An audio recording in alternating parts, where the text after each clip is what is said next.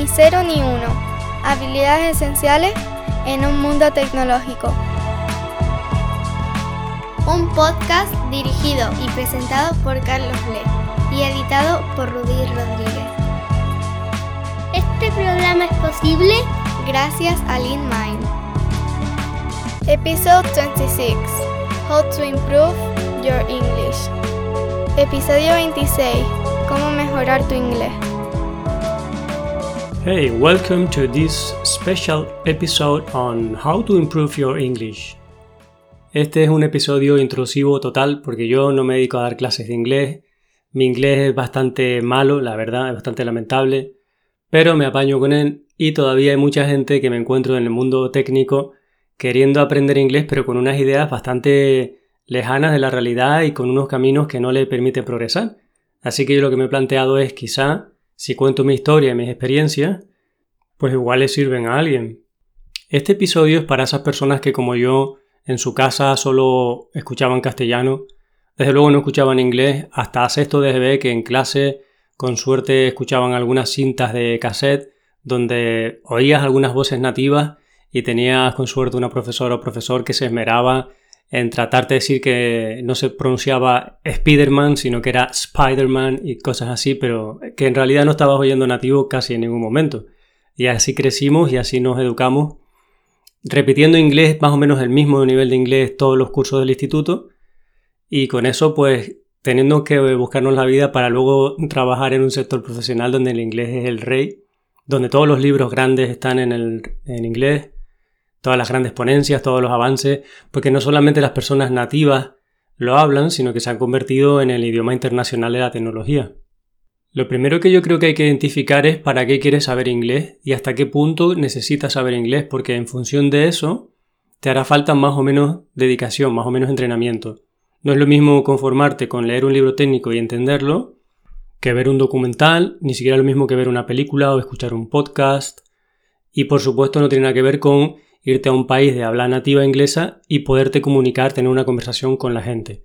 Y ya si estamos hablando de que quieres enterarte de las bromas que hacen en un bar, es un nivel que está pues todavía mucho más allá, más lejano.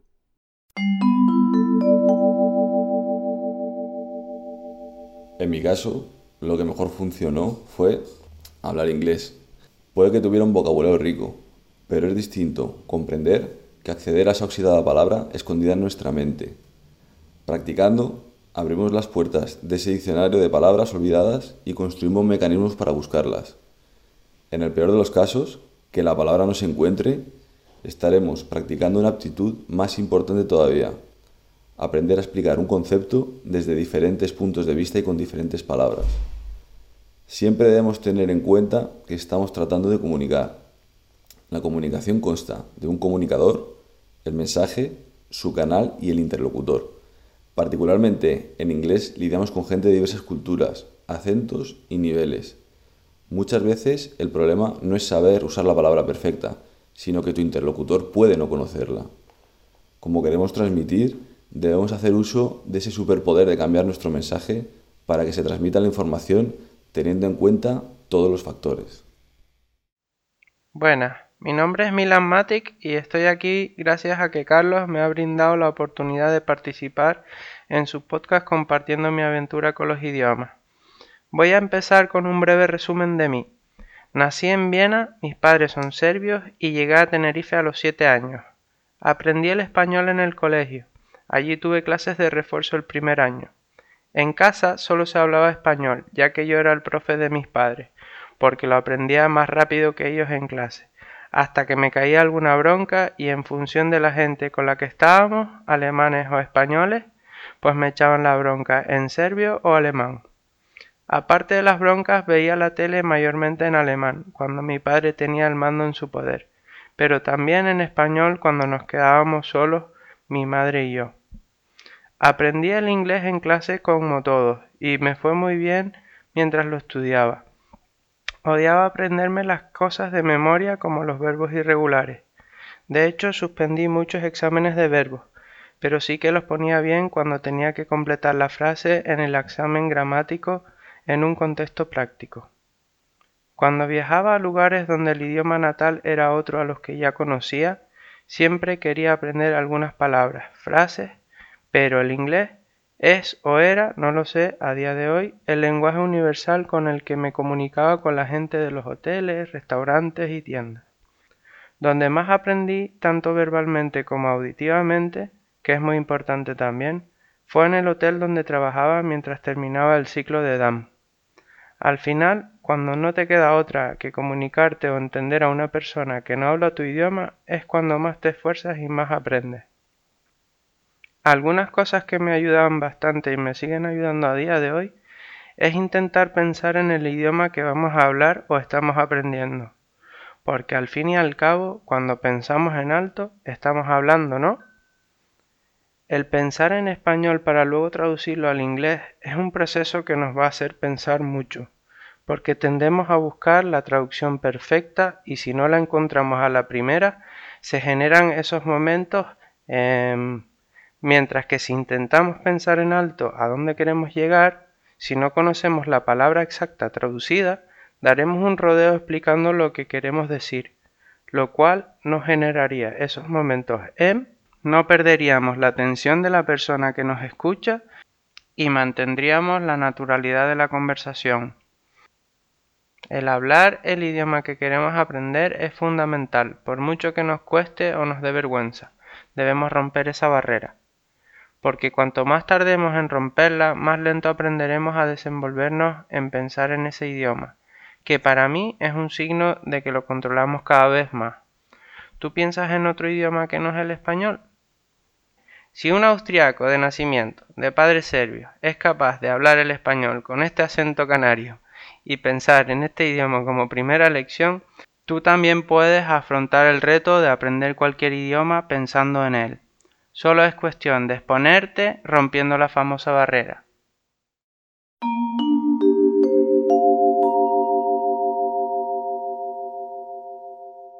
Vale, imaginemos que tu objetivo es poder conversar, y trabajar en un proyecto internacional y tener conversaciones tanto habladas como por escrito con otras personas que son nativas y no nativas. ¿Qué puede llevarte ahí en el menor tiempo posible? Vale, pues analicemos cómo aprende un ser humano un idioma. Ten en cuenta que un ser humano que tiene el apoyo de un hogar, de unos padres que le están corrigiendo, tarda entre 3 y 6 años en poder decir lo que quiere con la palabra hablada, en comunicarse con una cierta soltura.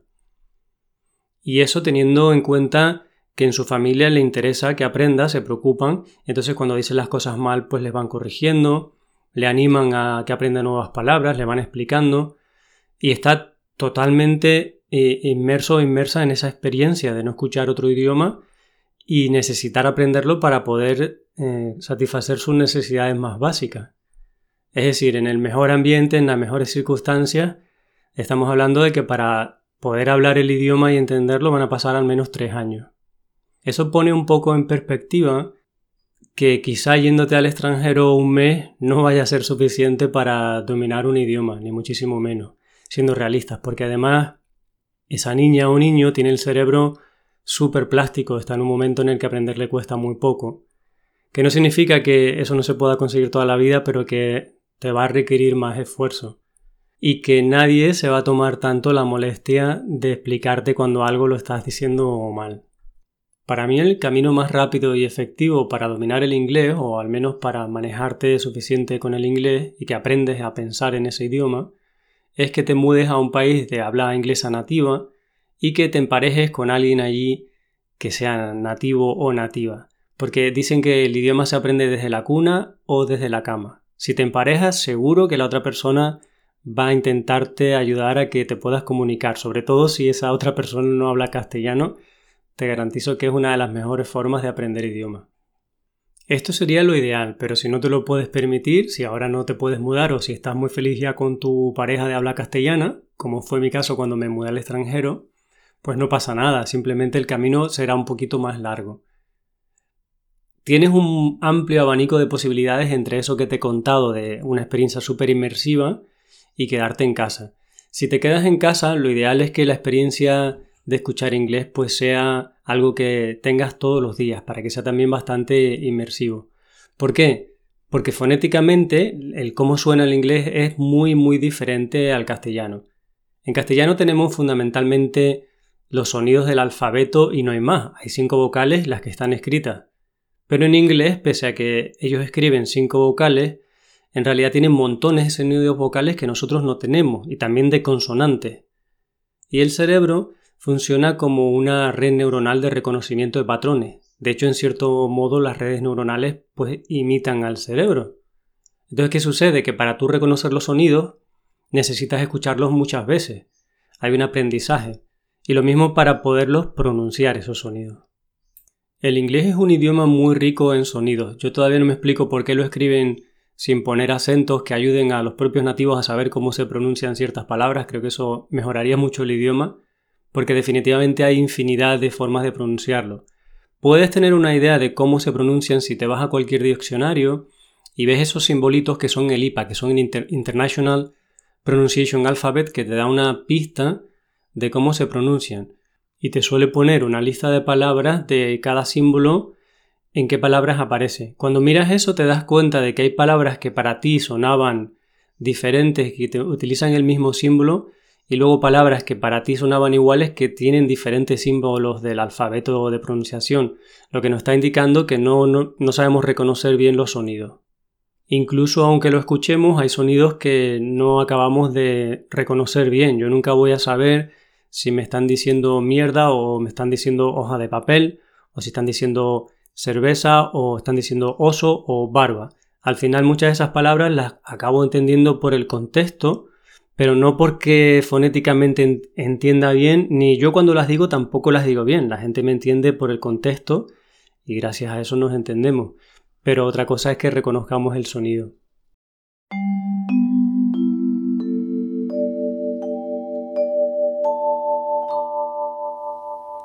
Hola Carlos, te mando un tip de pronunciación Em, que es muy facilito de incorporar a la forma en la que hablamos. Y es con la palabra tú, con la palabra to, que nosotros pronunciamos tú. Por ejemplo, la gente castellano parlante estamos acostumbrados a, a pronunciarlo así, como tu. Y realmente eh, la gente anglosajona lo pronuncia más ta y más cortito. Entonces, por ejemplo, si vamos a decir I want to go to the park, but I need to do laundry, ese tú eh, lo, suavizamos. Entonces decimos, I want to go to the park, but I need to do laundry. Eh, es como un t, es mucho más cortito que el tú, no lo enfatizamos tanto. Eh, es, muy, es una cosa muy chiquita, pero, pero hace mucho la diferencia. Cuando yo empecé a aprender inglés, me acuerdo de pequeña que para aprender vocabulario, un muy amigo de mi padre me recomendó que escuchara a los Beatles. Los Beatles tienen un lenguaje muy rico en sus canciones, entonces él me dijo, ¿tú quieres aprender inglés? Escucha los Beatles. Pero es una escucha activa, no es ponerte los Beatles y ya, es escucharlo y de pronto ir leyendo las líricas de la canción, aprenderte la canción. Eso, eso ayuda mucho. Em, obviamente ver películas que no estén dobladas, sino en versión original, a mí también me ayudó mucho. Y me abrió la puerta como a, escuchar mucha música en inglés. Eh, los Rolling Stones también pasa lo mismo. Casi todas las bandas inglesas tienen lenguajes muy ricos. Yo creo que también va un poquito por ahí, por, por hacerse un poco rockerito y escuchar activamente, ¿no? no dejarlo ahí en la radio, en el coche, sino, sino hacerlo con, con las líricas enfrente. Ese es un tip bueno para aprender. Otro tip interesante es que nosotros los castellano parlantes no tenemos el sonido de la I corta, de la I rápida. Tenemos el sonido de la I larga. Por ejemplo, Madrid. Ese Madrid, esa I, es como es como larga, es como cuando decimos feet o cuando decimos beach, que es playa, cuando decimos creed. Ese, esa I larga la podemos pronunciar bien. El problema lo tenemos cuando vamos a decir beach de playa y el otro beach, que no es el de playa. Entonces, lo que nosotros hacemos es confundir esos dos sonidos. Un buen truco es olvidarnos de la I. Cuando vamos a decir la mala palabra que no es beach, sino la corta, decimos bitch casi sin decirla ahí. Es como olvidarse un poco que está esa consonante ahí y quitarla. Entonces, bueno, es como la diferencia entre fit, que es pies, y la, y la palabra fit, de I'm fit. Esa i chiquita casi que no la, no la pronunciamos. Es un buen tip para, para hacer la diferencia entre playa y la mala palabra. Ajá, otro tip para saber cuándo uso in, on, at, que son esas preposiciones que nos vuelven locos, es Por ejemplo, si estoy en un medio de transporte, yo lo que me pregunto es si estoy en un sitio en el que yo me pueda levantar y caminar, estoy sobre una plataforma. Entonces, I'm on a platform, I'm on a train, estoy en un tren, I'm on a plane, estoy en un avión. Si no tengo una plataforma para caminar, I'm in the car, I'm on the bus. Eh, siempre que no tenga como esa plataforma, uso el in y cuando estoy sobre una plataforma, estoy on the platform. Eh, y luego está el hermano pequeño, que es el at, que es mm, que ya ahí te, me pierdo, todo el mundo se pierde, pero el at es como si estuviese al lado, o sea, como al lado de un edificio, por ejemplo. Si yo te digo, Carlos, I'm in the hospital, te estoy diciendo que estoy ingresada, ¿vale? Que estoy como en una habitación en el hospital o que soy paciente. Entonces, I'm sorry, I'm gonna be late, I'm in the hospital. Bueno, eso puedes, estás diciendo que estás enfermo. Si te digo, I'm sorry, I'm gonna be late, at the hospital, es, estoy en el hospital porque estoy visitando a alguien, porque estoy haciendo algún, algún recado, pero estoy at the, at the hospital, meaning estoy en el edificio, estoy como en esta ubicación. Eso es lo que me ayuda a mí para, para determinar si realmente cuando uso in, on, at, en algunos casos, esto es, es muy amplio.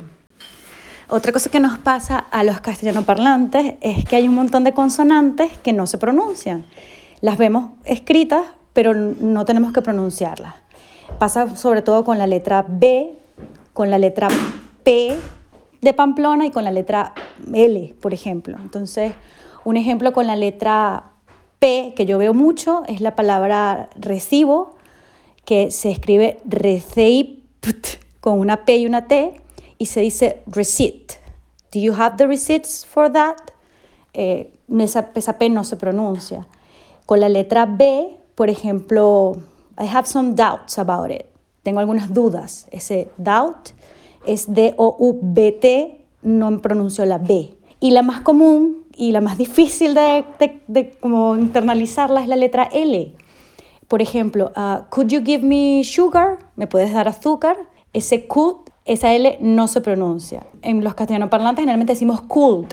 Esa L no se pronuncia. Son las consonantes que están escritas pero no las pronunciamos. Y es, fácil, lo que pasa es que, bueno, requiere práctica, pero se puede incorporar. Último tip, y es las diferencias entre el can y el can't, o sea, el puedo y el no puedo. Los americanos no lo pronuncian distinto. En los dos casos pronuncian, pronuncian can. Entonces, ¿cómo sé yo cuál es la diferencia entre puedo y no puedo? Por la palabra en la que ponen énfasis. Si yo te digo I can go, significa yo puedo ir mi, mi énfasis está en el go.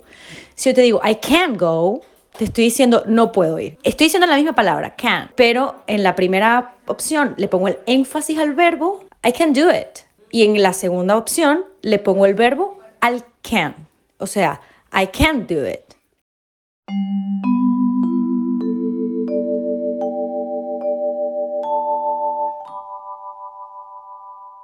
Hay diferencias de sonidos entre cualquier idioma. Por ejemplo, en el catalán, las personas, mis amigos y amigas que son catalán parlantes de, de cuna, vamos, de que en su casa lo hablan, notas que tienen toda esta riqueza fonética de las vocales abiertas, cerradas, que también las consonantes suenan diferentes, esa L catalana, la S, hay un montón de letras que te das cuenta que suenan diferentes y de hecho la forma en que yo reconozco a alguien que habla catalán nativo, digamos, de quien lo ha aprendido después, es por esa pronunciación de las letras que reconoces que es diferente, que no suena castellano y que lo entiendes, pero que es difícil de replicar, ¿no? Por ejemplo, cuando ellos dicen Ferran, pues no dicen Ferran, dicen algo como Farran, que a mí pues realmente no me sale, ni tampoco tengo la aspiración de que me salga.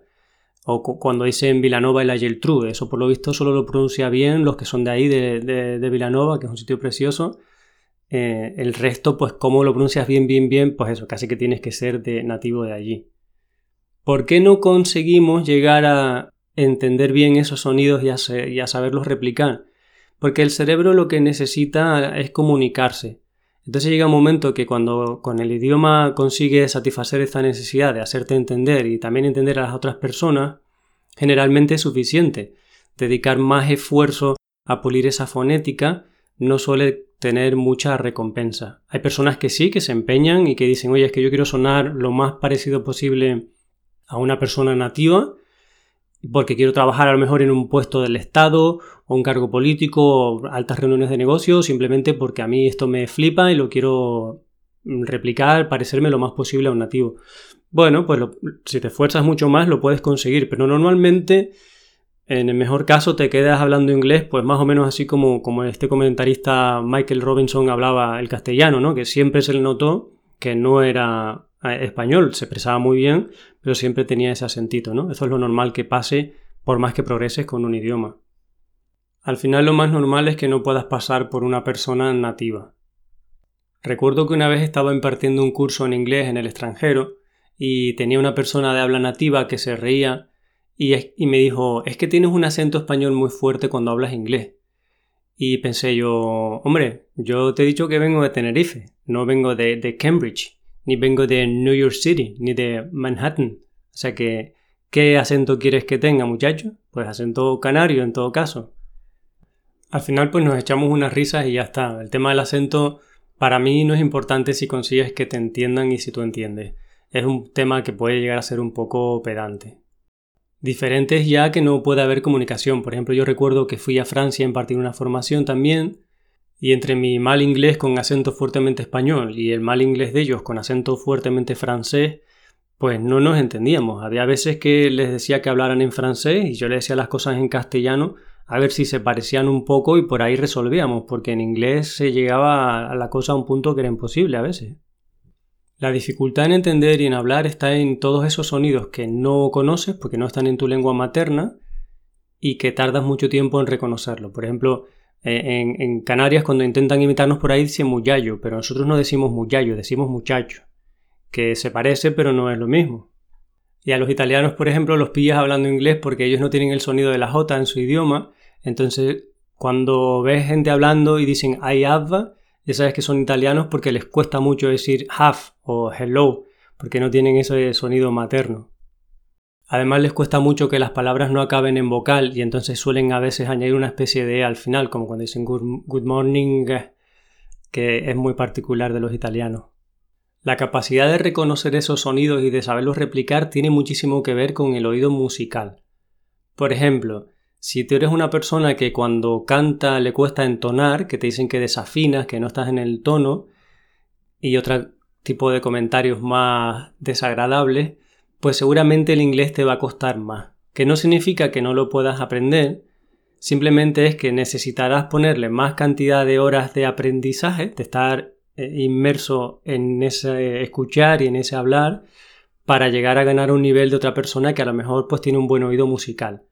Fíjate qué bien cantan en inglés esos cantantes de habla española que hacen un cover o que directamente cantan en inglés. Parece a veces que son nativos cantando y es gracias a su oído musical.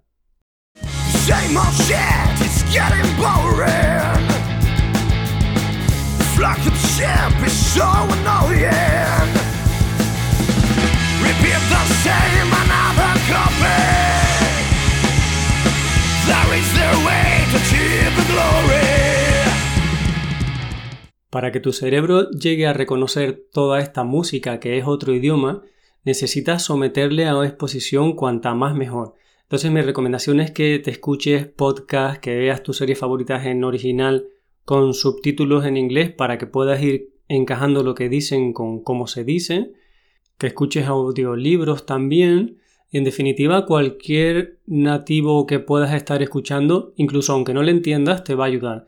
Por ejemplo, antes de dormir podrías ponerte algo de habla nativa sin importarte lo que estés entendiendo. Es decir, o si estás haciendo alguna tarea doméstica o repetitiva, no te preocupes de que no entiendas. Simplemente eso está ahí como una música que va sonando y te vas acostumbrando al sonido de esa música. No necesitas ni siquiera entender lo que están diciendo. Si te fijas en los bebés, cómo aprenden, van oyendo pero no saben lo que significan las palabras y a base de repetición y de ir asociando imágenes con lo que van oyendo es que van aprendiendo. Así que si vieras muchas películas, acabarías aprendiendo expresiones de forma natural, incluso aunque no las vieses escritas.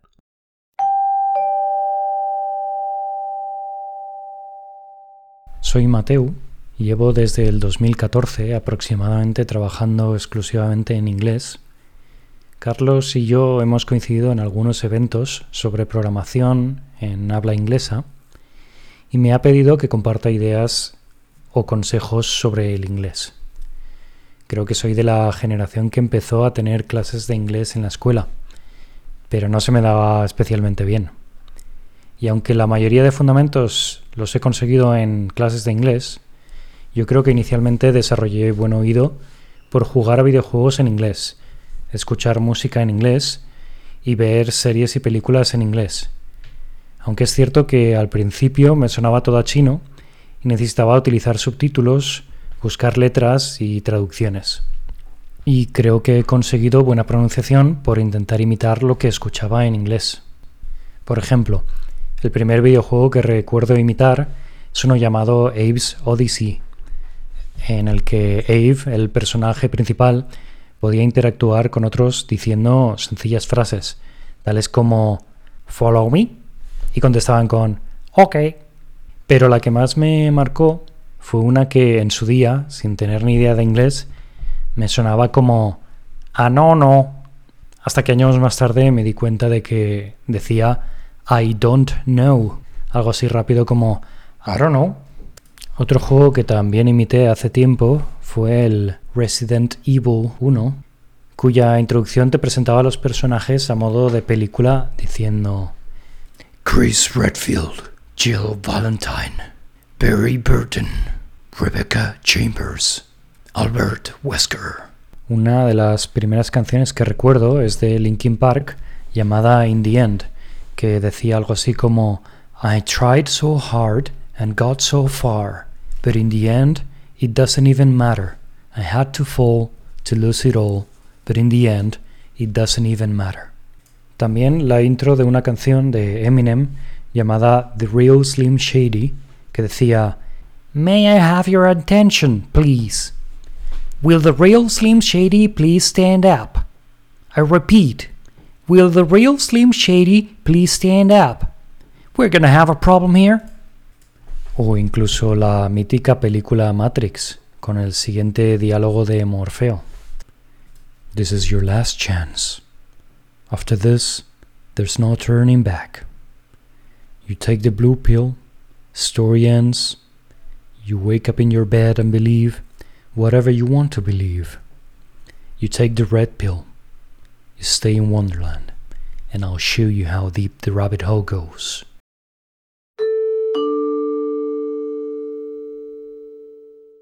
Y ahora, un mensaje importante. Código Sostenible es el libro que me hubiera gustado tener entre mis manos cuando estaba aprendiendo a programar. Y es el que he echado de menos cuando tenía dudas sobre cómo nombrar una variable o cuándo lanzar una excepción. Es la guía que están buscando todas esas personas que intuyen que hay otra forma de desarrollar. ¿Te has planteado cómo sería trabajar sin prisa? ¿Sin parches y sin chapuzas? Este es un manual para los que buscan la satisfacción del trabajo bien hecho. Aprenderás a mantener el código simple y fácil de entender, y tendrás la sensación de estar trabajando en un proyecto Greenfield de manera permanente. Tras más de 20 años programando y más de una década ayudando a otros profesionales a mejorar su técnica, he conseguido sentarme a escribir y volcar lo mejor de mis enseñanzas en este libro. No te lo pierdas, subirás de nivel y verás la programación de otra manera. Descúbrelo en códigosostenible.com. Si tu objetivo es llegar a conversar en inglés con personas nativas, no va a ser suficiente nunca que vayas a una academia de inglés una o dos horas por semana. Es más o menos como si dices que tú quieres correr un maratón, pero lo que haces es salir media hora a correr los domingos durante cinco años. Probablemente no lo consigas nunca en la vida, porque no va a llegar una acumulación, ese entrenamiento, que te permita correr la maratón. Y con el idioma es un poco parecido. Para entrenar el cerebro necesitas mucha exposición. Esto no significa que esté mal tomar unas clases de inglés. Para mí son un buen apoyo, sobre todo si se trata de personas nativas, para resolver dudas del aprendizaje que vas llevando por tu cuenta. Pero hoy en día que en Internet está toda la información del mundo, lo más importante es eso. Para mí es mucho más valioso el trabajo que tú haces, el tiempo que inviertes a escuchar y a leer y a escribir, incluso también a pronunciar, intentar eh, reproducir imitando lo que escuchas, pronunciarlo también. Eso es todavía más necesario que las clases de inglés. Hola, soy Lidia Chinea, filóloga inglesa nativa, fundadora de Quest y me gusta que me recuerden como una entrenadora personal, pero de inglés hablado. Nací y me crié en Londres. Mis padres fueron emigrantes canarios y esto pues permitió que yo creciera en un entorno naturalmente bilingüe. Me crié hablando dos idiomas a la vez, español en casa y el inglés pues en la calle, en el colegio, en la vida cotidiana. A lo largo de los últimos 17 años he entrenado a personas de todas las edades y todas las profesiones para hablar mejor inglés. Y mi conclusión, después de todo este tiempo y de la cantidad de, de, horas que he pasado con perfiles de todo tipo de personas que necesitaban inglés para todo tipo de situaciones profesionales, personales, puedo decir que la adquisición de soltura en un segundo idioma se logra mediante la imitación y la repetición. Tengo y sigo utilizando a día de hoy un sistema, una actividad que consiste en escuchar vídeos, vídeo de cualquier cosa, mientras que sea en inglés, con subtítulos en inglés. Siempre es importante que tenga los subtítulos pues para ayudar con el vocabulario que tal vez se te pueda escapar. Escuchar ese vídeo, leer los subtítulos, asegurarse primero de que comprendes cada una de las palabras que aparecen en la grabación y luego, una vez hecha esa parte, volver al principio del vídeo y empezar a repetir frase por frase lo que están diciendo en la grabación, imitando la velocidad a la que hablan, la entonación y, si es posible y tienen el nivel suficiente de distinguirlos, los acentos. Esta actividad es muy buena para lograr soltar los músculos de la boca, para lograr esa confianza y esa fluidez que tanto cuesta, como vencer un poco ese miedo que tiene tanta gente a la hora de participar en conversaciones. Es, es, un miedo tan grande que sienten de hacer el ridículo, de no dar la talla, de no lograr poder comunicar lo que dicen. Pues mucha gente mm, opta por, por callar y por no participar, por no atreverse a decir lo poco o mucho que puedan, que puedan decir y no preocuparse tanto por el acento, que no tiene por qué ser perfecto, que es mucho mejor una persona con soltura, aunque tenga un acento muy marcado de su idioma original, que una persona que pronuncie perfectamente una palabra, pero no la diga con soltura. Así que más vale trabajar un poco la fluidez y la confianza a la hora de hablar un idioma. Esa es mi recomendación.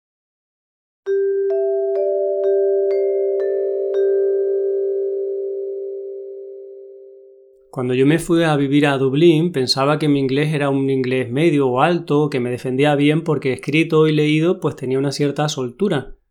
Cuando llegué allí la realidad me dio un guantazo porque yo no entendía absolutamente nada de lo que la gente hablaba en la calle, no me parecía que aquello fuera inglés realmente y tardé un montón de meses en empezar a entender y en empezar a expresarme con soltura. Y eso sí, el momento en que me di cuenta que estaba pensando en inglés, es decir, que mi cerebro ya no traducía, sino que directamente construía los conceptos y las frases en inglés, fue muy divertido y muy revelador. Eh, tienes sueños en inglés o hablas contigo mismo en el supermercado y te das cuenta que estás hablando en inglés. Es muy bonito eh, tener esa experiencia porque también te das cuenta que tu personalidad cambia, eres un poco diferente, eres otra persona en cierto modo cuando piensas en otro idioma, porque los idiomas tienen una influencia tremenda en la cultura, en la forma de ser.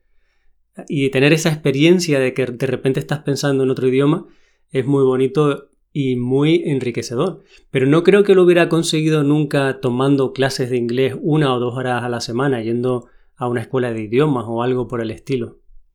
A pesar de que estuve allí todo un año y tuve una inversión bastante grande porque mis compañeros de trabajo eran nativos, Todavía yo tengo amigos de allí, de barriadas de Dublín, que cuando hablan no entiendo prácticamente nada. De hecho, si están, estamos en un bar y haciendo bromas con varios nativos de allí, yo lo que puedo llegar a veces a entender es un 10%. Así que sí, me sonrío cuando hacen bromas y tal, un poco con cara de póker, pero no, todavía no soy capaz de comunicarme a ese nivel y pienso que tendría que estar pues muchísimos años allí para entrar a hacer bromas con ellos, sinceramente. Hola, mi nombre es María Soria y soy desarrolladora en LeanMind. El inglés creo que es en general la asignatura pendiente por excelencia. Creo que no le damos la importancia que tiene hasta que no tenemos más remedio. Cuando estaba en el penúltimo curso del instituto, me fui un mes a estudiar a Inglaterra. Me alojaba con una familia nativa, iba a la escuela, actividades, bueno, pues todas esas cosas. Pero como me fui con un grupo de estudiantes españoles como yo, pues no practiqué el inglés tanto como, como debía. Terminé el instituto con un nivel de inglés pues normal para esa edad. Mis padres nunca me habían apuntado a ninguna academia ni nada. Pero cuando llegó la hora de hablar con algún hablante nativo, la verdad es que me di cuenta de que no sabía nada. En el colegio me habían enseñado vocabulario y muchísima gramática, lo cual está muy bien, es fantástico, pero cuando intentaba hablar en inglés, no sé si por los nervios de hablar con alguien cuyo idioma nativo era el inglés, porque mi cabeza no era capaz de pensar tan rápido todas las conjugaciones, todo el vocabulario, el orden de las palabras, bueno, o bueno, o por las dos cosas juntas, no llegaba a articular frases con sentido, la verdad, y mucho menos a pronunciar como debía las poquitas palabras que salían de mi boca. Así que después de hacer mil cursos online, ver series, películas, todo en inglés, me decidí a dar un paso más allá. Me fui a vivir fuera. Terminé en Eslovaquia, cuyo idioma, pues bueno, no es el inglés, es el eslovaco, pero bueno, trabajaba para una empresa americana y allí sí o sí, pues tenía que hablar en inglés tenía claro que quería practicar el idioma en todo momento, así que me busqué un piso para compartir con gente que no hablara español. Así pues también, incluso en casa, me forzaba a hablar más inglés. Al principio, cada frase que intentaba decir, pues eh, la tenía que ensayar primero mentalmente, organizar el orden de las palabras, los adjetivos, pues el orden de los, eh, del el das, el do, todas estas partículas y a los pocos meses, pues al final ya, ya me salían las frases más fácilmente y hasta le ponía acento. hasta que un día pues me di cuenta de que ya podía mantener una conversación fluida. A partir de ese momento pensé, pues vale, ya está, ya lo tengo todo hecho. Pero no. A partir de ese momento pues hay que mantener el nivel y hay que mejorarlo poco a poco. Un idioma está siempre vivo, nunca deja de, cambiar, entonces es importante que siempre estés intentando pues mejorarlo. Desde mi experiencia, lo que más me ayudó a aprender inglés fue sumergirme en el idioma, ¿verdad? Y no tener más opción que hablar en inglés. Porque a veces, pues por pereza o por vergüenza, la verdad es que no me había esforzado lo suficiente. En la actualidad, vivo en Nottingham, Inglaterra, y participo semanalmente en un grupo de intercambio de idiomas en, la ciudad. Y la verdad es que me sirve no solo para practicar el idioma, sino para conocer a más personas que también quieren aprender. Aprender un idioma es leerlo, escucharlo y hablarlo. Practicar y practicar. Al final, la práctica hace al maestro, ¿no? Y sobre todo, mucha paciencia. Mucha, mucha, mucha paciencia. Nadie nació enseñado y el aprendizaje es un proceso que poco a poco da sus frutos.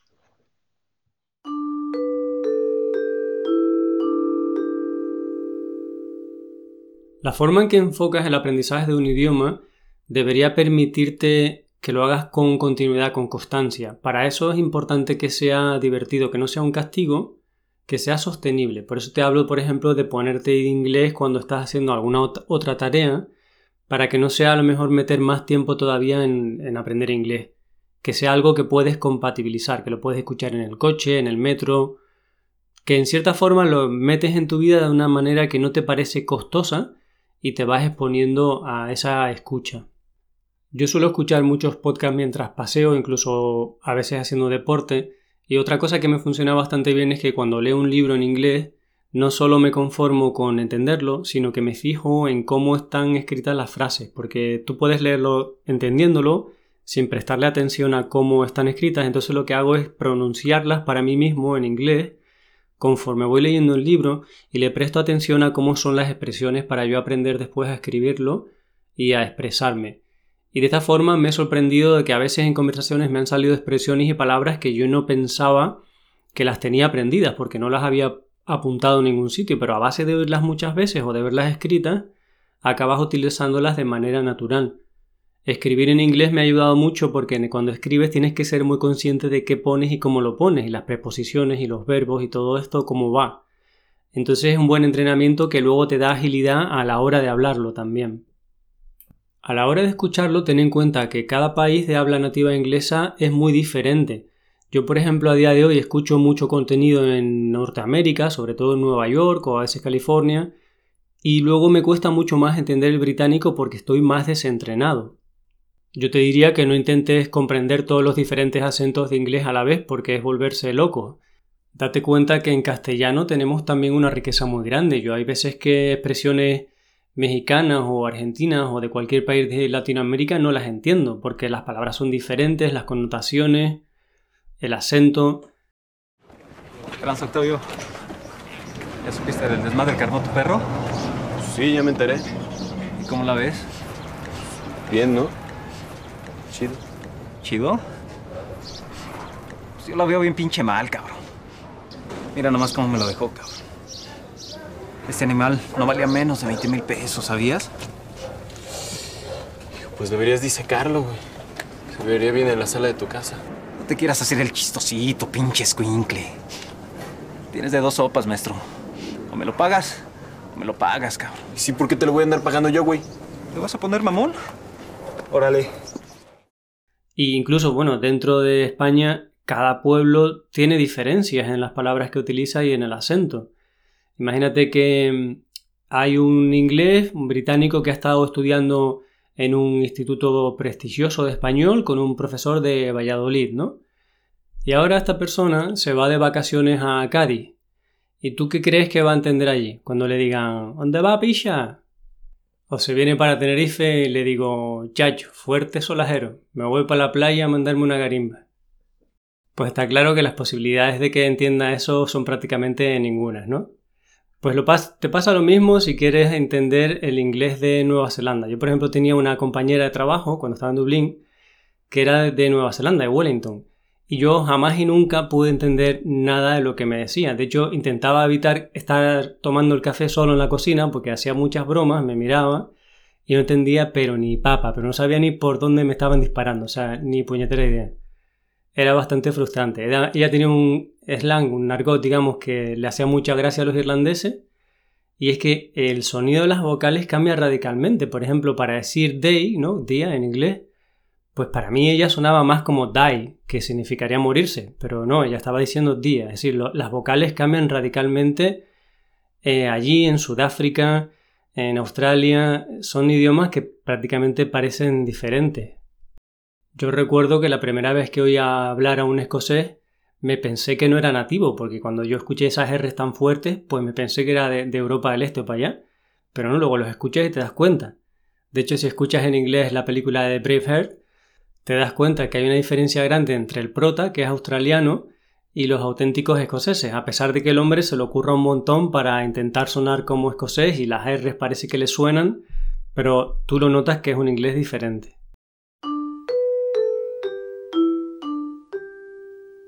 Una cosa para mí que, es fundamental es vivir en el lugar. Si no vives en lugar, nunca, nunca vas a tener la fluidez con el idioma. Segunda opción es, ahora voy a hacer publicidad en mi colegio, es ir a un colegio internacional, un colegio británico, por ejemplo, si quieres aprender el inglés. Ir a un colegio internacional es una forma de conseguir un acento británico bueno, acento, o un inglés o un idioma, depende del idioma, obviamente, pero ese idioma sin acento y, fluido.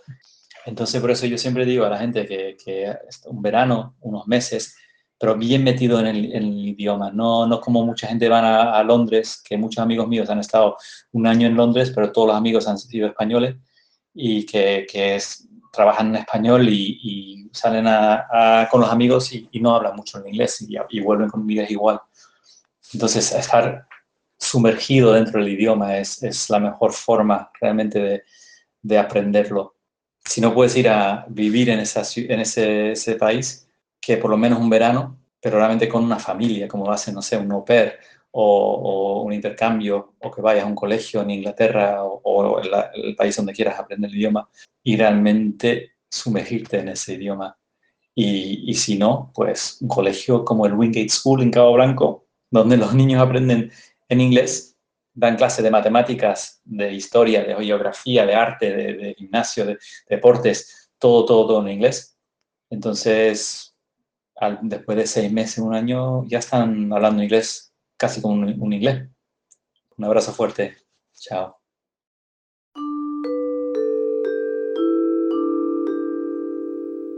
Hasta ahora le he quitado importancia al tema del acento, pero sí es verdad que si la sílaba tónica no la pronuncias como va, o si donde va una i dices hi y viceversa, sí es verdad que no te van a entender. Entonces tienes que saber cómo se pronuncian las cosas más o menos. Y eso lo puedes ver en un diccionario, en Google o lo que sea. Por ejemplo, yo recuerdo estar en una conferencia con un amigo mío que estuvo toda la charla hablando de recipe y él decía recipe, recipe. Claro, yo sabía lo que estaba diciendo porque había preparado un poquito la charla con él y sé que él quería decir recipe, que es receta de cocina. Pero la audiencia no tenía nadie ni idea de lo que estaba diciendo porque donde él pensaba que era I, pero en realidad era más bien I. Ese tipo de cosas sí que son importantes saberlas porque cambia muchísimo eh, lo que vas a decir realmente, ¿no? Esta duda le surge también a los nativos, por esto de que no tienen los acentos, los símbolos de puntuación, Realmente cuando ven una palabra nueva ellos nunca saben a ciencia cierta eh, si es I o si es I o cuando es doble O si es U o es O. Eh, en definitiva pues hay un montón de dudas que hasta que no escuchas la palabra no sabes cómo se pronuncia realmente. Concretamente en informática yo oigo ciertas palabras que todo el mundo las suele pronunciar mal, entonces te las comento aquí por si te ayuda de algo. Por ejemplo, promesa no es promise, ¿vale? Más bien suena como promise. Cuando yo te digo más bien suena como es porque yo no soy nativo, entonces no te puedes fiar de mí en mi pronunciación, pero más o menos nos entendemos, ¿vale? Luego, motor no es engine, ¿vale? Es engine. Otra vez, es una palabra que se dice mucho mal. Luego también le cambiamos mucho eh, la sílaba tónica a las cosas. Por ejemplo, yo me acuerdo el, actor Steven Seagal, en, la tele aquí decían Seagal, pero si tú lo oyes en original es, es Seagal. Lo mismo con marcas. Con Intel que no es Intel, eh, Excel, que no es Excel, y cosas así, ¿no? Que algunas las dicen más parecido al inglés como son en Latinoamérica que en España. La palabra desarrollo es development, no es development. Em, eh, la, feature que decimos no es feature, sino más bien suena como feature o, o, feature, depende un poco si es británico o inglés. Y como te digo, no te fíes mucho en mi pronunciación. Eh, luego las palabras técnicas pues las solemos mezclar. Por ejemplo, a veces decimos hibernate, pero si lo quisieras pronunciar totalmente en inglés sería hibernate, ¿no? O, hibernate, he oído también. Solemos mezclar ahí como que una parte de la palabra es inglesa, otra española. Bueno, si vas a dar una charla en un evento internacional, ten en cuenta que se pronuncian diferente, ¿vale? Pues no dirán Java, dirán Java. Y luego hay cosas como el lenguaje Python, que en España se usa mucho, se estila mucho decirle Python. Y yo lo he hablado con gente y la gente me dice, pero es que el idioma viene, em, está inspirado el nombre en los humoristas Monty Python. Digo, bueno, vale, pero si tú oyes a cualquier persona británica citar a estos humoristas, verás que dicen Monty Python, porque la TH en inglés suena más bien como una Z. Ahora bien, hay sitios como Irlanda donde la TH pues no les gusta mucho o les cuesta un poquito más de pronunciar. Yo me acuerdo que por ejemplo para decir sediento, que sería algo así como thirsty, ellos decían I'm thirsty y parecía que decían T-O en vez de thirsty, Eh, pero esto es una cosa particularmente de cómo lo decían los irlandeses. Así que puedes decir Python y no pasa nada, a lo mejor es como si fuera de una parte nativa donde lo pronuncian así, como una T, pero que sepas que no es lo más correcto y lo que la mayoría de la gente de habla inglesa dice, pues más bien es Python, incluido el propio creador del lenguaje lo pronuncia como Python. No obstante, yo intento no ser pedante y cuando estoy en círculos donde todo el mundo dice Python, pues yo no me importa, digo un Python también sin ningún problema. Más palabras que pronunciamos rarillo, por ejemplo, la agilidad eh, se pronuncia más bien agile. La sílaba tónica sería como de una palabra esdrújula, pero yo siempre oigo en España decir agile. Bueno, te van a entender, pero realmente la sílaba tónica más bien estaría en la, en la A. Pasa lo mismo con la palabra Android, que sería de esa forma y no Android, como decimos aquí. Component es otra palabra que solemos pronunciar mal porque casi todo el mundo dice component, pero más bien suena component. Es curioso que el tema de cambiar la sílaba tónica también lo hacen los ingleses. Por ejemplo, es imposible que alguien nativo te diga Córdoba. Ellos siempre van a decir Córdoba. Yo me ponía allí con un compañero y le decía, a ver, tú di Córdoba. Y el tipo, Córdoba. Digo, no, otra vez, venga, inténtalo, Córdoba. Y el tipo, Córdoba. Y claro, y realmente ellos tienen palabras esdrújulas, como has visto, pero por algún motivo el cerebro identifica que esa palabra tiene que sonar llana y se acabó. Pasa lo mismo aquí, que hay un pueblo muy bonito que se llama El Médano, y ellos siempre es El Medano. ¿Vamos al Médano? Venga, vamos al Medano. No hay forma de que cambien de ahí. Así que esto es algo que tiene que ver más, parece, con el cerebro que con los idiomas.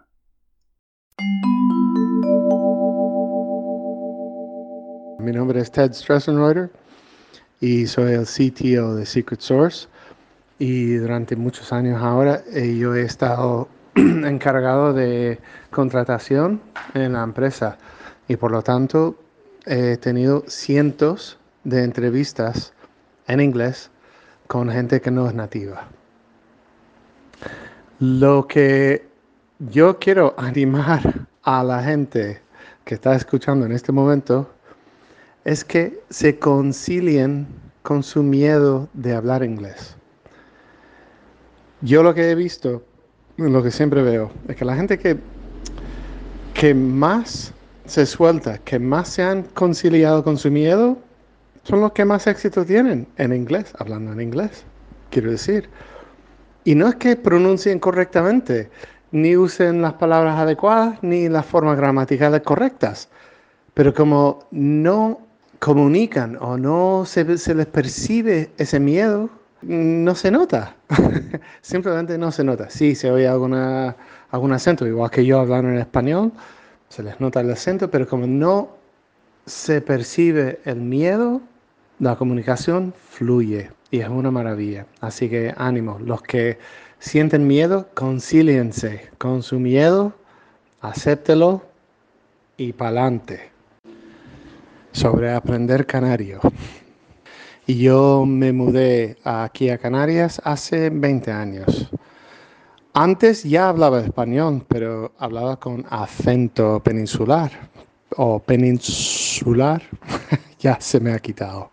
Cuando llegué aquí yo me encontré bastante fuera de lugar entre los amigos y los compañeros, porque claro, mi acento no pegaba mucho y como extranjero es mucho más fácil vacilar entre un acento y otro. Simplemente me fui moviendo hacia el ritmo y pronunciación canario y adquiriendo las palabras, las boberías, cosas así que me encantan y experimentando con las frases hechas, los modismos eh, y un poco las, las maneras. Una de las cosas que más me gusta de aquí de Canarias, que no lo veo yo en otros sitios, es cuando la gente dice, bueno, tú sabes, hablan así, o que es así, y usan la palabra así para expresar una serie de cosas que, que normalmente habría que explicar um, ítem por ítem. Pero nada, se entiende y se sabe perfectamente lo que están diciendo. Pues eso, eh, no hay mucho más que decir. Me encanta estar aquí, me encanta hablar en español. Y en canario también. Venga, chao.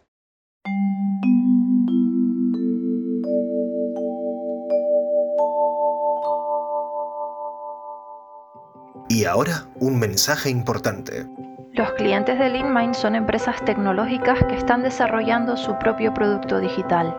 Nuestra meta es ayudarles a que alcancen sus objetivos y esto lo hacemos empoderando a las personas, trabajando juntos en el día a día, entregando valor y apoyándoles para crecer profesionalmente.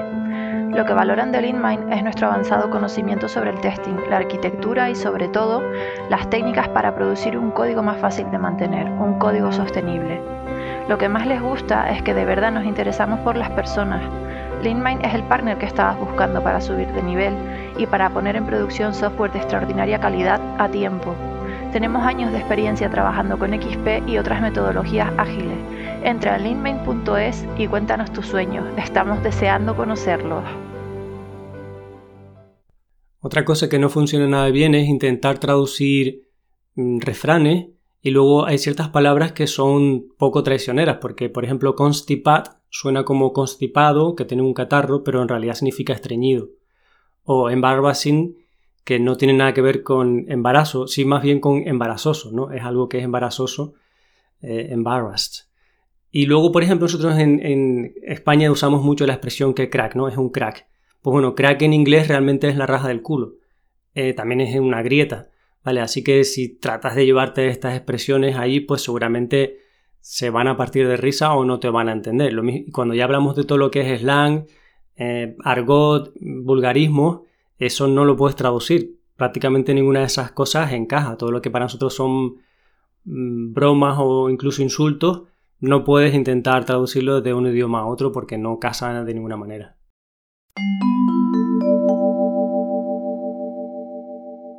Tenía 20 años recién cumplidos la primera vez que fui a Inglaterra. Fue en el año 88, realmente eh, estamos hablando de los años 80. Y el nivel de inglés académico siempre había sido muy, muy bajo. De hecho, en España sigue siendo un nivel bastante pobre. Yo no me fui a Inglaterra a aprender inglés realmente para mí aprender inglés formaba, digamos, una consecuencia de haber escogido Inglaterra como destino, más que un objetivo. Yo siempre he sido muy autodidacta. En algunos casos por necesidad y en otros casos por personalidad. El inglés como lengua tiene algo muy bueno para las personas como yo. Es una lengua muy intuitiva, con muy poca gramática y que, curiosamente, lo que mucha gente no sabe de la lengua inglesa es que en realidad no tiene reglas la lengua inglesa tiene usos aceptados. Entonces, por ejemplo, ¿quién define cómo se habla correctamente? Pues en realidad es la BBC. Por eso el inglés correcto se le llama received English, es decir, el inglés recibido. ¿Recibido de dónde? Recibido de la radio. Porque la radio fue quien uniformó realmente a partir de principios del siglo XX el inglés que ahora conocemos, puesto que el inglés era incluso mucho más dialectal al final de la Primera Guerra Mundial. Volviendo al tema de cómo lo aprendí yo, es muy simple. Yo lo aprendí trabajando. Sinceramente es la mejor forma de aprender, porque el inglés es una lengua que se aprende de forma muy intuitiva, como ya he dicho antes. Es una lengua que tiene una gramática bastante simple, solo hay que ver los verbos en inglés y los comparas con cualquier lengua de raíz latina y son un paseo. Aprender inglés en academia, yo siempre he encontrado que se centra demasiado en gramática, gramática, gramática. Para una lengua que tiene una gramática tan simple, la verdad es un esfuerzo bastante poco fructífero. Porque el inglés se puede aprender muy bien simplemente con el uso del idioma en cuanto a conversación, ver la televisión. La televisión enseña muchísimo. En, la, el aprendizaje de los idiomas había algo que siempre me dijo una persona que es, ¿tú qué has aprendido primero? ¿Hablar o analizar el idioma. En realidad todos hemos aprendido primero a hablar. Nadie estudia primero gramática y después aprende a decir mamá, papá. Todos aprendemos a decir primero mamá, papá y todas esas palabras básicas que vamos encadenando a las que le vamos añadiendo preposiciones, etcétera, etcétera. Y luego cuando vamos al colegio nos enseñan un idioma con gramática que nos parece incluso algo extraño, porque hasta ese momento no nos paramos a pensar si una palabra es sustantivo, si es mm, adjetivo, porque realmente no nos importa, lo que nos importa es aprender. Para mí, la facilidad del idioma viene también dado por unas habilidades transferibles. Yo cuando era muy joven hacía comedia amateur. Uno de mis números, digamos, cómicos era imitar, imitar gente famosa. Siempre se me dio muy bien desde niño. Es una habilidad natural que la apliqué luego al inglés pero simplemente porque yo imitaba las voces. Cuando llegó el momento, yo imitaba lo que oía. Imitar, repetir, imitar, repetir. ¿Esto qué quiere decir? ¿Que todo el mundo puede hacerlo? No, realmente no. Yo puedo considerarme afortunado de que tengo una habilidad que pude aplicar al idioma, pero tenemos que partir de la base de que hay que desmitificar también lo de que todo el mundo va a poder hablar inglés con cierto nivel. No, eso no es posible. De la misma forma que a todo el mundo no se le da bien las matemáticas o la pintura, de la misma forma no hay por qué entender que el inglés se le tiene que dar igual a todo el mundo y de hecho no ocurre, ni va a ocurrir jamás porque formará parte de la habilidad personal. ¿Ayuda a conocer tu propio idioma? Por supuesto, ayuda muchísimo. Cuanto más conoces tu idioma, mejor vas a poder aprender otro, pero tampoco es una garantía. Yo, por ejemplo, me considero un buen comunicador en castellano. ¿Me ha servido para aprender otro idioma? Sí, pero yo conozco personas que son muy elocuentes en su idioma nativo y cuando llegan a un idioma extranjero ya no tienen esa habilidad, no les resulta igualmente cómodo. Es decir, eh, no hay una píldora mágica, no hay una bala de plata, como se suele decir en inglés, que soluciona los problemas a la hora de aprender un idioma. Es algo tan personal como la propia persona. Es decir, tu nivel de inglés siempre va a ser aquel que tu personalidad, tus habilidades y tus conocimientos te van a permitir. Tienes que adaptar también de forma realista tus objetivos en cuanto a aprender el idioma a tus necesidades. El aprendizaje del idioma, como yo decía, es algo muy personal y tú lo tienes que adaptar. Yo lo aprendí trabajando. Eh, yo nunca había hablado inglés hasta que llegué a Inglaterra. Y lo que sí me di cuenta era de que yo tenía que dejar que el aprendizaje del idioma fluyera. Y yo desde entonces aprendí que hay una cosa muy importante. Los idiomas no se aprenden, los idiomas se viven. Y hay que vivir el idioma. Y cada cual tiene que vivirlo eh, de la manera en que más cómodo le sea. Por ejemplo, yo en mi casa siempre veo la televisión a ser posible en inglés y escucho la radio en inglés. Si de verdad quieres aprender o mantener el nivel de idioma que ya tienes, tienes que mantenerte en contacto. Lo tienes que meter en tu vida. Cuando vives en un sitio donde todo el mundo habla castellano como es aquí, tú tienes que traer el idioma a tu vida, porque no vives en un país que te obligue a hablar inglés. Entonces, mételo en tu vida, escucha televisión en inglés, escucha radio en inglés. Eh, yo siempre oigo comentarios como, ay, es que me pongo a ver la tele, pero no entiendo. Claro, hombre, si entendieses todo, no, no sería un ejercicio. Eh, para entenderlo todo ya tienes el castellano cuando ves la tele en castellano. Pero se trata de que si tú le dedicas todos los días unos cuantos minutos, gradualmente los vas incrementando en ese idioma que quieres aprender, pues de forma lúdica tú dejas que el idioma entre en tu vida y por asociación de imagen y sonido vas a aprender muchísimo vocabulario y vas a dejar que el subconsciente trabaje. En cuanto a la pronunciación del inglés, lo primero que tenemos que tener en cuenta es que los idiomas tienen distintas fonéticas, aunque algunos se parecen muchísimo y tienen una afinidad como por ejemplo ocurre con el español y el griego. Por eso tenemos que tener en cuenta que la fonética de cualquier otro idioma, excepto como digo, por ejemplo griego, pues sería distinta. Y el inglés tiene un montón de matices de sonidos que no existen en castellano. Hay que tener en cuenta que el inglés no tiene reglas, tiene usos aceptados. Y de hecho, una misma palabra pronunciada de forma distinta es aceptable en los dos idiomas y tendrá posiblemente una preferencia en el inglés americano o australiano de Nueva Zelanda y tendrá otra preferencia en, el británico e incluso dentro de las islas británicas hay dialectos con distintos sonidos de la misma palabra. Eso hay que tenerlo en cuenta y no hay que asustarse de eso porque forma parte de la naturaleza del idioma como en castellano. Eh, luego en inglés hay que cuidarse de los falsos amigos, ahí ya no es cuestión de pronunciación sino de, de léxico pero hay que tenerlo en cuenta. Hay palabras que incluso se escriben exactamente igual y significan cosas distintas y eso hay que tenerlo en cuenta y en el contexto se aprende muy bien. Pero son errores que todos vamos a cometer al principio y que no hay que tenerle miedo. Y otra cosa, un consejo general a la hora de aprender inglés es simplificar. El inglés es una lengua que se habla mejor cuanto más se simplifica. De hecho, la tendencia evolutiva de la lengua inglesa ha sido siempre simplificar, tanto sonido como la gramática.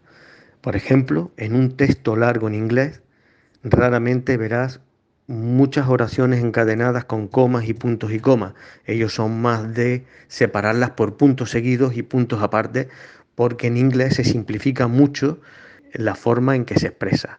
Eh, forma parte de su mentalidad y de hecho lo hace muy práctico y lo hace también realmente un idioma muy útil para textos científicos, jurídicos, etcétera, porque clasifica muy bien y ordena muy bien los conceptos sin utilizar demasiadas preposiciones y adverbios que pueden generar confusión de los que somos muy amigos las lenguas latinas. Entonces, cuanto más se simplifica a la hora de hablar el idioma, mejor. Si no estás seguro cómo usar una palabra, no la utilices, utiliza un sinónimo y luego poco a poco irás aprendiendo el uso real de esa palabra que te daba la duda. Intenta aprender dentro del contexto, no tanto mirar diccionario o revisar en Google. El contexto te enseña más porque lo memorizas mejor. Es un consejo general, ¿vale? Pues espero que os haya servido.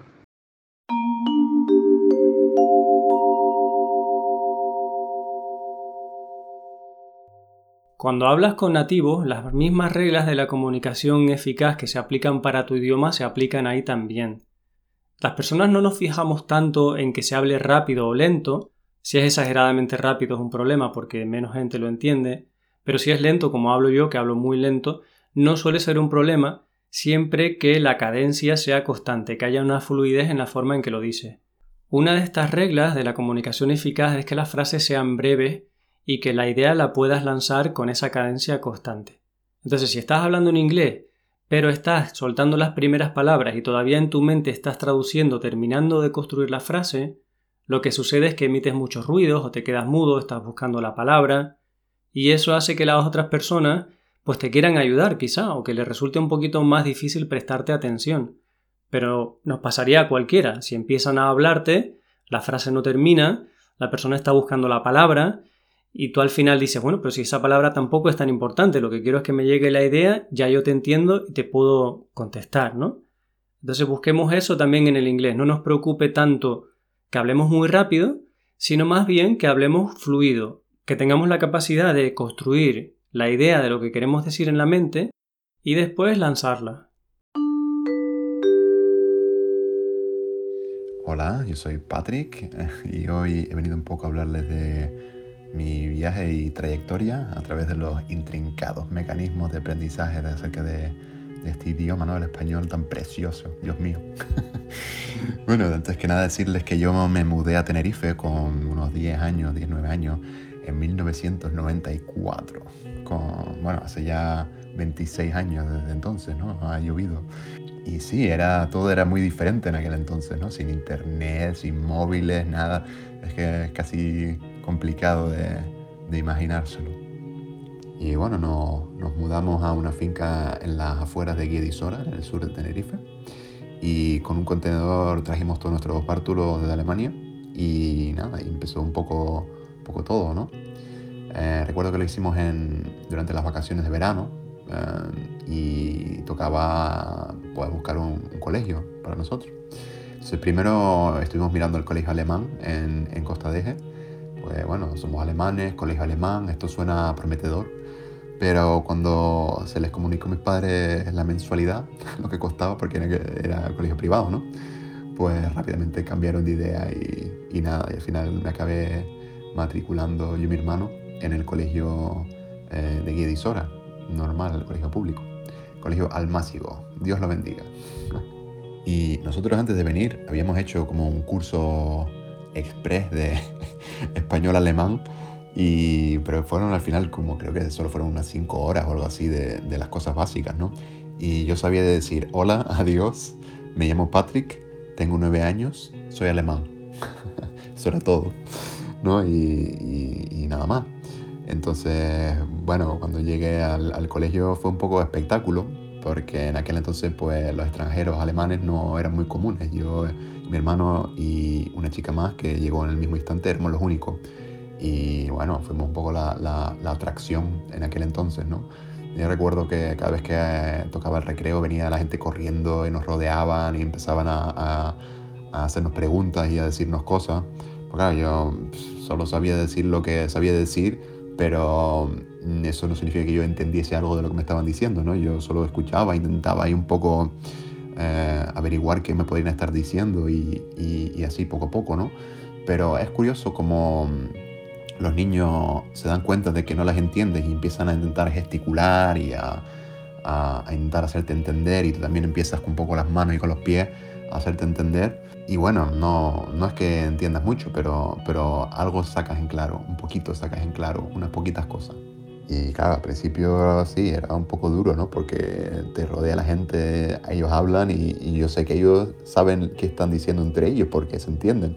Pero yo soy capaz de decodificar y de procesar ese mensaje, ¿no? Eh, no para mí es, es, un sinsentido de, de palabras que están ahí alrededor mío. Y fue, fue raro, eso, eso es, ese sentimiento es extraño.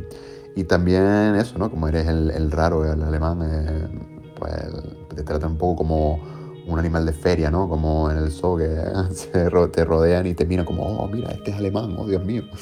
En aquel entonces eso era, pues, extraño, ¿no?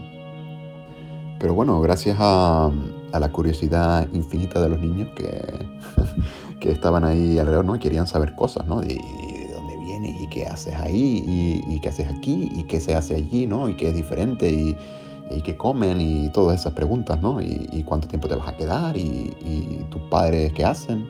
Pues todo esa, ese interés y esa curiosidad, pues hace que ellos también luchen por hacerse entender, ¿no? Y tú pues estés ahí eh, expuesto y no te quede más remedio que aprender, ¿no? Pues eso, poco a poco, gesticulando, incorporando palabra tras palabra y, y, ver algún otro verbo que te vas dando cuenta. Obviamente los tiempos verbales al principio pues fatal. yo ser, eh, no sé, em, yo no sé, ah, no sé, no entiendo. eso recuerdo decirlo bastante. Pero bueno, eso, poco a poco, poco a poco. Y sí, había momentos en los que en los que pasaba alguna situación curiosa, ¿no? Y, uno está acostumbrado a, lanzar un chascarrillo, ¿no? Ah, aquí, vamos, voy a hacer una bromita y todo el mundo se va a reír porque, se me cruza la broma perfecta en el momento perfecto y, ¡ah!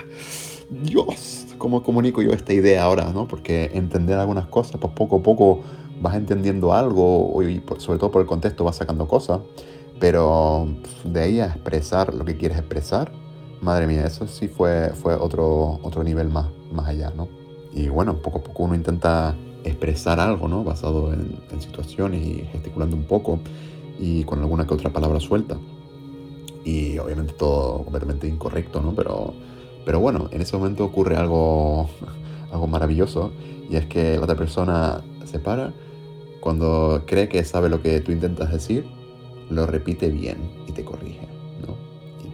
Claro, eso es una maravilla, porque, claro, tú intentas decir algo, lo dices mal, la otra persona te corrige, lo dice bien, tú lo repites bien y él acabas de decir bien, ¿no? Y lo acabas de entender, porque en aquel entonces no había internet donde tú podías, no había Google, donde tú podías mirar esto como es y esto. Entonces ese era el mecanismo en aquel entonces, ¿no? Y bueno, realmente ese fue como un poco la clave del éxito para mí con, el tiempo, ¿no? y claro, sobre todo la, exposición prolongada al español, porque no quedaba otro remedio, ¿no? porque entrábamos al colegio a las 9 de la mañana, hasta las 12 había clases, entre recreos y tal. Después hasta las 2 había un, recreo grande de comedor y después de 2 a 4 eran otras 2 horas. Entonces era, estabas ahí de 9 a 4, realmente estabas todo el día en el colegio metido, ¿no? Entonces relativamente rápido, pues también cuando eres joven se dice que los cerebros todavía son más plásticos y, y no sé qué pues sí, eh, al final pues acabamos aprendiendo algunas cosas relativamente rápido, ¿no? No todos los niños tenían nuestro aprendizaje como su máxima prioridad, ¿no? Pues, y es ahí donde empiezan las traducciones erróneas, ¿no? A las bromitas, en plan, di esto, di lo otro, ¿cómo? Y yo pregunto, ¿cómo se dice esto? Ah, se dice así. Y ya ves que el tío se está partiendo el culo antes de que tú digas nada bastante sospechoso, ¿no? Y, empiezas a captar esa, esos patrones de comportamiento, ¿no? Y dices tú, hmm, aquí hay algo raro, déjame preguntarle a esta persona si eso es lo que yo quiero decir o no. Y eso va sacando algunos aliados, ¿no? Personas que son más nobles que otras y no te engañan tanto, ¿no? Y, y eso, ¿no? Lecciones para la vida también. Y también el hecho de ser los extranjeros y los raros y y recibir tanta atención por parte de todo el mundo, pues crea un poco de envidia alrededor de, algunas personas, ¿no? Y algunas personas pues vienen un poco a, reírse de ti, a dejarte en ridículo, ¿no? Yo recuerdo una historia, por ejemplo, en la que un chico vino y con poco aires así burlescos y, era mayor que nosotros, ¿no? Intentaba reírse un poco de, de mí. Y me preguntó, mira, ¿y tú tienes cuca? Y yo en aquel entonces ya entendía algunas palabras, pero las palabras de los genitales, pues por la, por la desgracia del momento, las había confundido, ¿no? entonces yo le dije, cuando me preguntó, ¿tú tienes cuca? Y yo dije, no. Y él dijo, ay, ¿y entonces qué? ¿Tú tienes chocho? Y yo dije, claro. Y buah, entonces claro, todo el mundo empezó a reírse ahí en ese momento y estábamos rodeados y aquello fue una fiesta, ¿no? Y, recuerdo que fue un poco humillante en el momento. y recuerdo esto de, contarle esto a mi padre y mi padre decir, bueno, pues tendrías que haberle dicho esto y lo otro y los lunes tengo chochos y los martes tengo pene y no sé qué. Y claro, bueno, mi padre ya un visionario del género fluido en aquel entonces. Pero, pero sí, poco a poco te van pasando todo tipo de situaciones. Y recordando estas historias, pues eh, realmente estoy muy agradecido ¿no? a todas las personas que se tomaron el tiempo eh, interactuando conmigo, enseñándome cosas, incluso los que vinieron con malas intenciones, ¿no? porque realmente eso también te va enseñando otras cosas, ¿no? Cómo lidiar con, con los momentos incómodos, cómo lidiar con el bullying, te va forjando tu carácter, ¿no? Y, y vamos, eh, muchas gracias a todos. y en cuanto a lecciones que he podido un poco extraer de, de, de mi trayectoria, ¿no?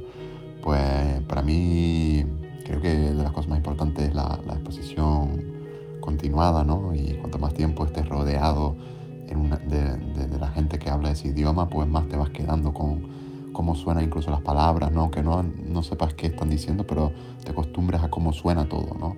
No estás tan perdido, ¿sabes? Cuando empieza una frase, cuando empiezas a, a, notar todo eso, ¿no? Cuando empieza la frase, cuando termina la frase, si son preguntas o, o tal, por el tono, te vas. Y eso ya poco a poco te va, haciendo, te va haciendo que con el tiempo vayas cogiendo más palabras, ¿no? Y te vaya sonando más normal todo lo que hay alrededor y no, y no tan raro. Eso, acostumbrarse a cómo suena todo, eh, la fonética, tal, está genial.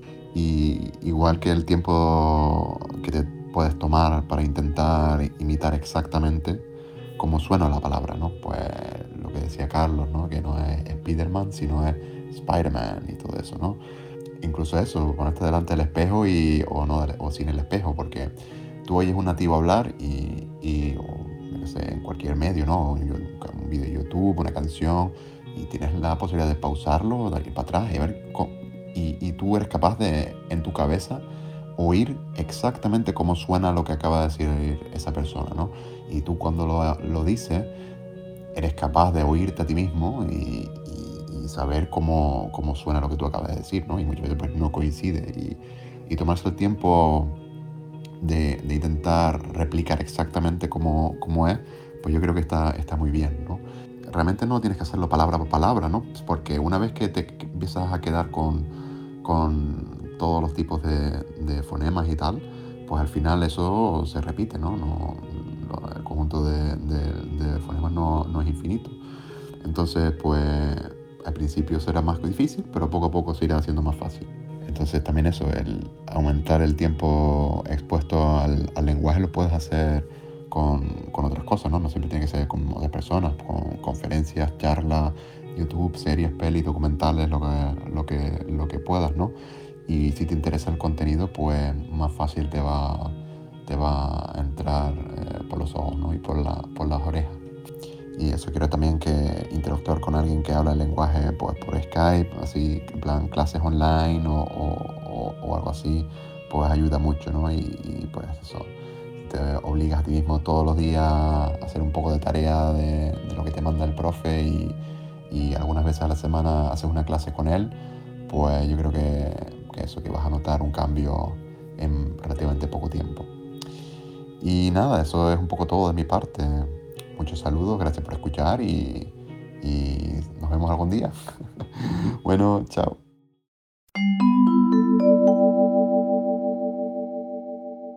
Espero que este episodio te ayude a desmitificar un poquito el inglés y te oriente en cómo puedes aprenderlo de manera más efectiva. Y ya has visto que si un matado como yo puede llegarse a más o menos entender en inglés incluso para el trabajo, seguro que tú también puedes. Otra cosa es que te apetezca dedicarle tiempo. Así que mucho ánimo.